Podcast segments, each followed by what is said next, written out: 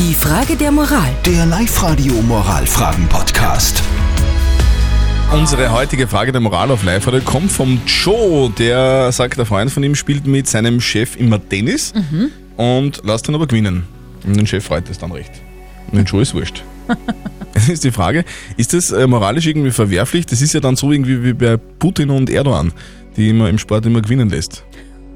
Also ihr seid da ein bisschen, ähm, ja, zwiegespalten.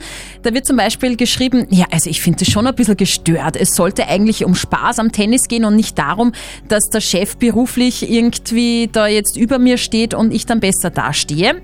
Oder es wird geschrieben, schönen guten Morgen, würde mein Chef, ich würde meinen Chef gewinnen lassen, weil der auch sehr nachtragend ist und das Gejammere, nein, danke. Lukas Kehlin von der katholischen Privatuni in Linz, ist das gestört? Ob es gestört ist, kann ich nicht sagen. Das ist eine psychiatrische Frage. Ob es wie bei Putin und Erdogan ist, kann ich auch nicht sagen. Das ist eine politische Frage. Aber moralisch halte ich es für falsch, den Chef gewinnen zu lassen. Es widerspricht dem Geist des Sportes, wo es darum geht, mit Freude am Spiel sich am Gegner zu messen. Berechtigt lässt sich fragen, warum Ihr Freund denn überhaupt noch mit dem Chef Tennis spielt, wenn er ihn jeweils gewinnen lässt. Entweder er spielt richtig und will gewinnen, oder er soll sich einen anderen Gegner suchen. Naja, ich werde irgendwie so die Vermutung nicht los, dass es eigentlich gar nicht um Tennis geht.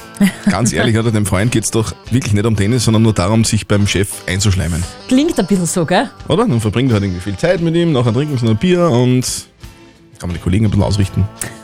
Wie auch immer. Also das kann man machen, finde ich, wenn man will. Wenn man sagt, okay, ich, ich schneide mir beim Chef ein, überhaupt kein Problem. Es ist halt nicht cool, vor allem den Kollegen gegenüber. Die Frage der Moral. Der Live-Radio Moralfragen-Podcast.